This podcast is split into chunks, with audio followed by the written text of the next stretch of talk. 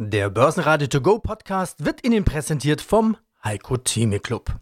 Werden Sie Mitglied im Heiko Theme Club. heiko-theme.de Der Börsenpodcast. Börsenradio Network AG. Das Börsenradio. Marktbericht.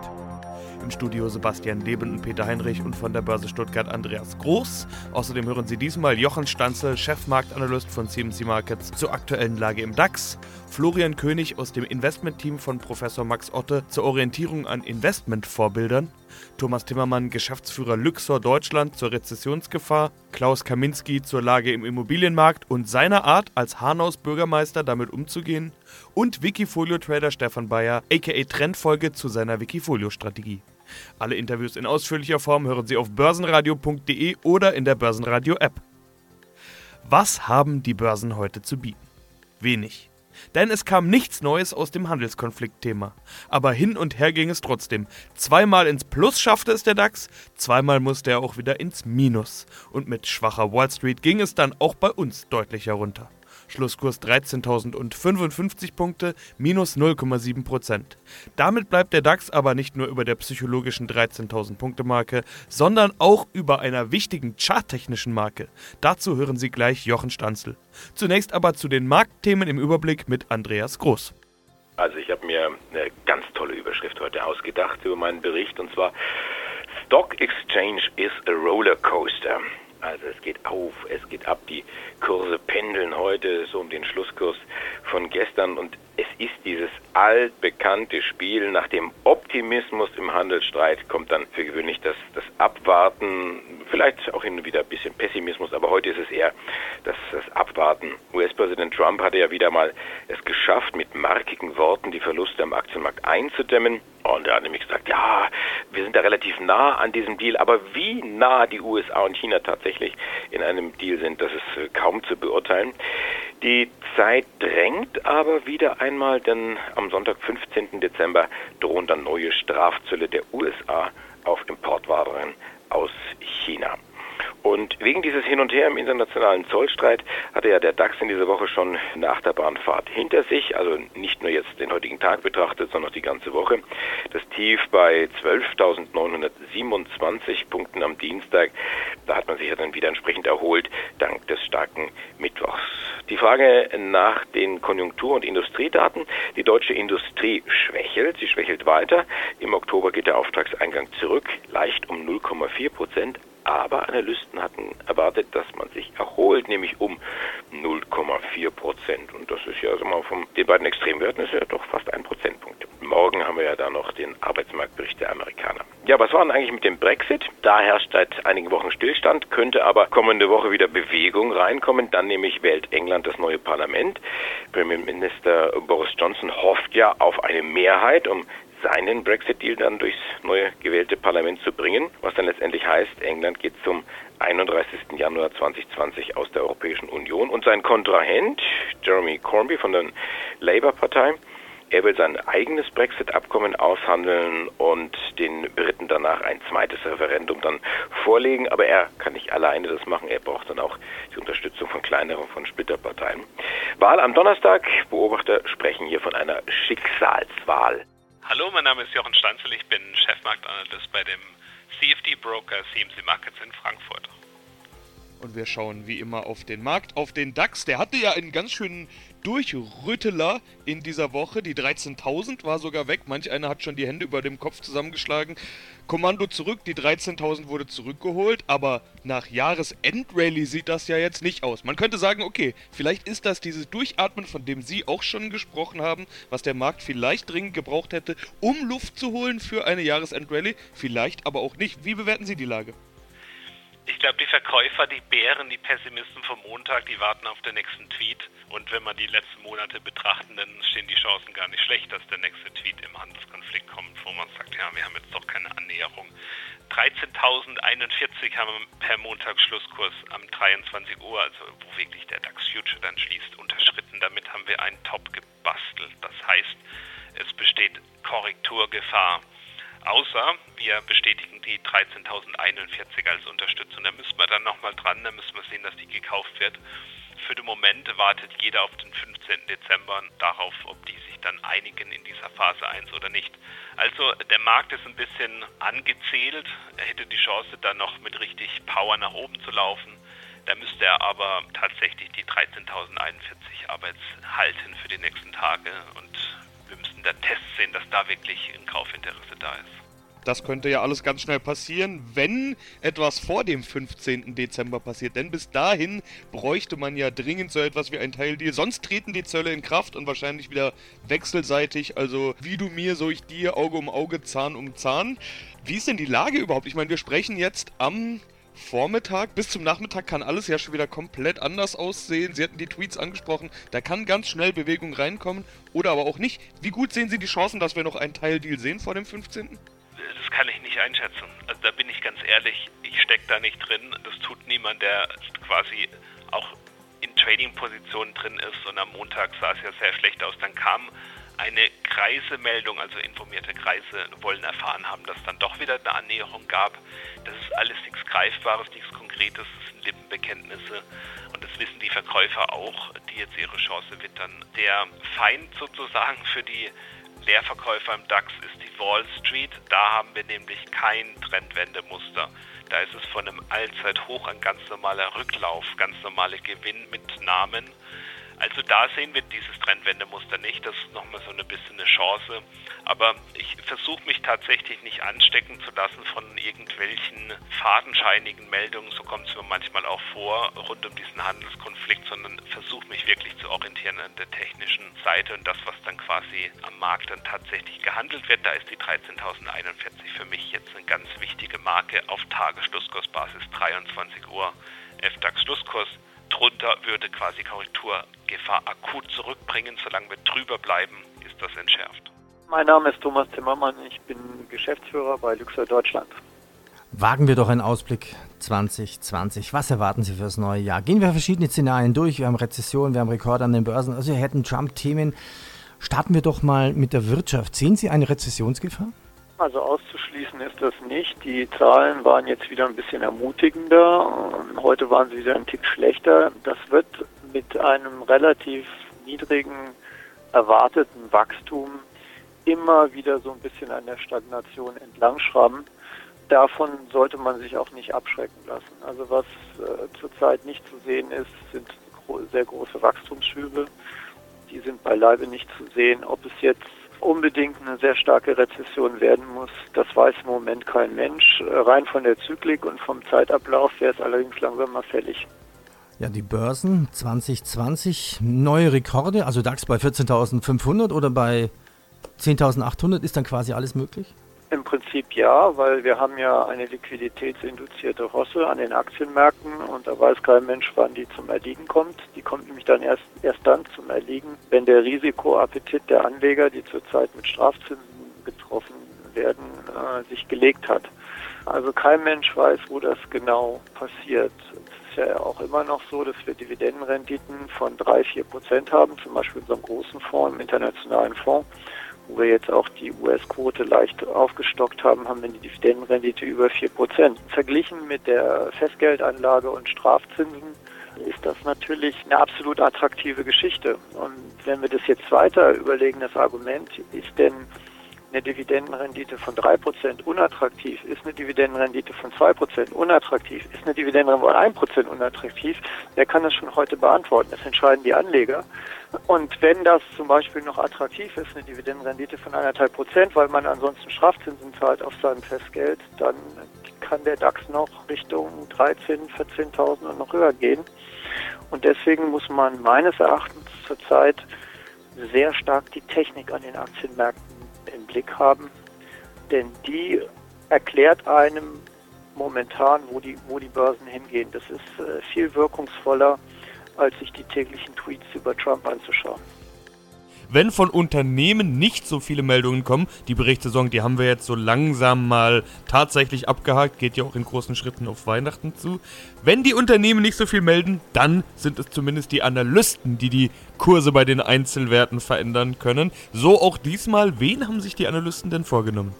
Siemens zum Beispiel. Siemens Aktien jetzt nur noch leicht im Minus mit 0,2 Prozent, kosten 117,72 Euro.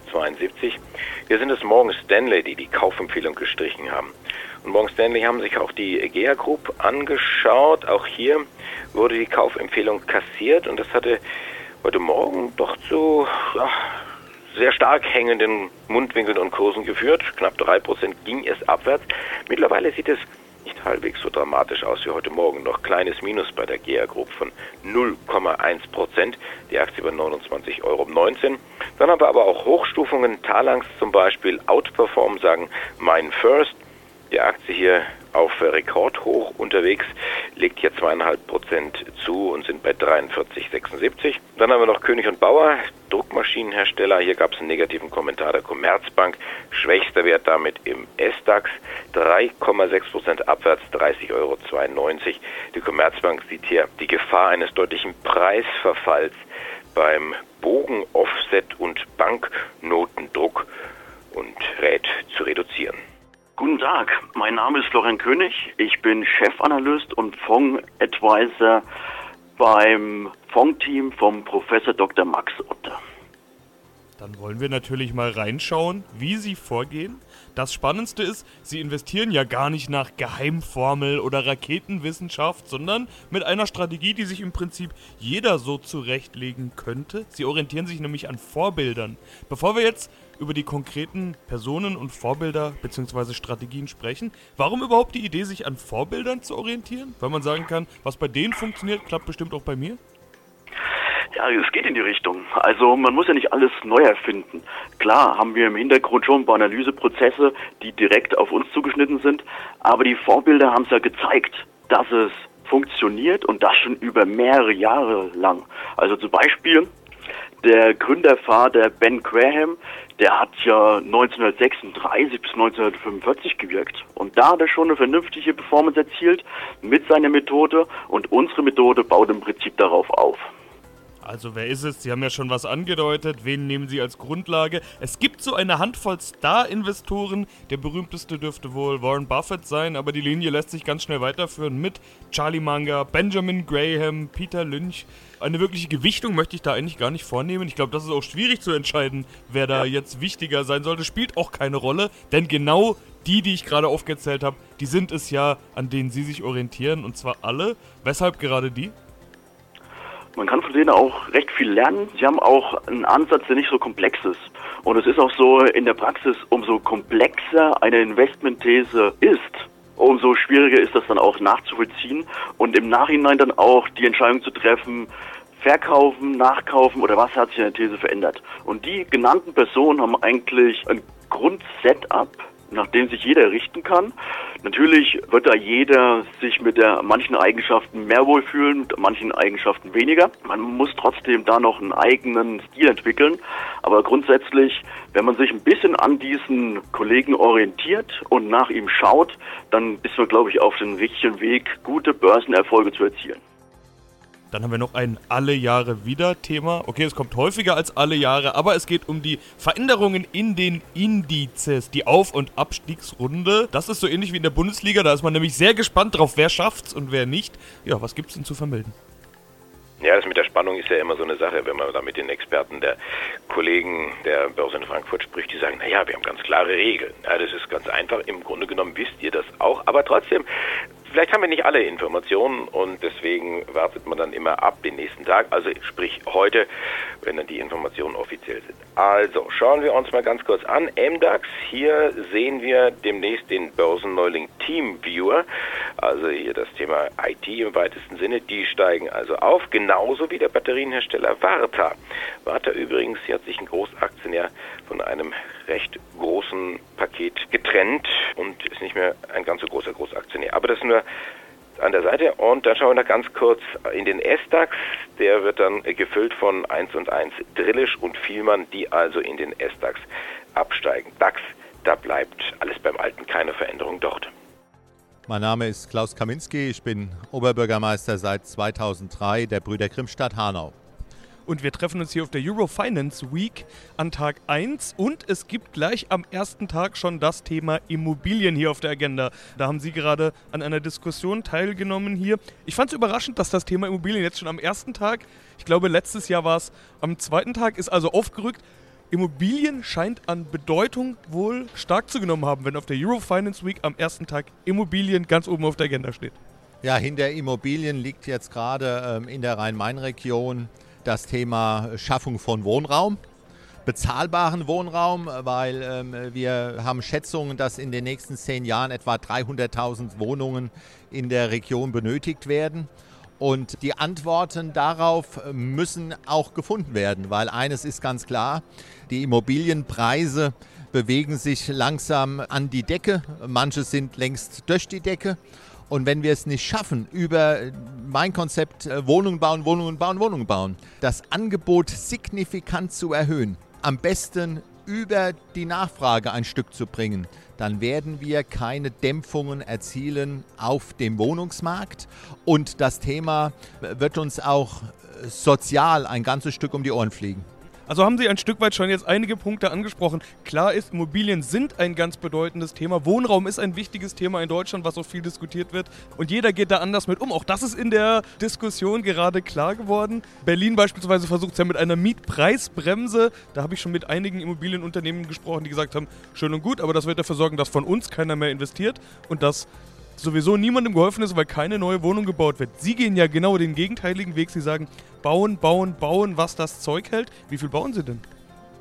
Wir, Sie müssen das jetzt mal auf die Dimension Hanau betrachten. Wir sind in, in, diesen, in diesen Jahren unterwegs und schaffen etwa für 10.000 Menschen zusätzlichen Wohnraum.